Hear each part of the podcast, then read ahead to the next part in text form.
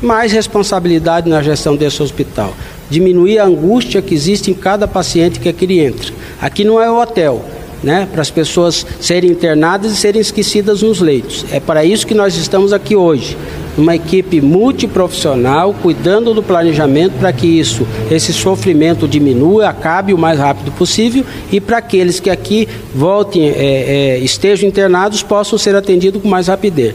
Existe hoje uma força-tarefa do governo do estado. Nós estamos a poucos dias da nossa início da nossa gestão. Já fizemos o mesmo em Rondonópolis. O hospital está em pleno funcionamento.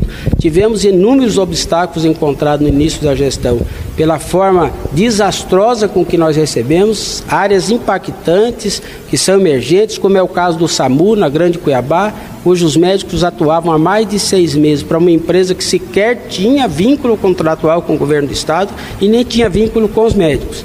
Mas isso nós já solucionamos, contratamos médicos e vamos paulatinamente buscar soluções para todos os obstáculos que nós estamos enfrentando até aqui.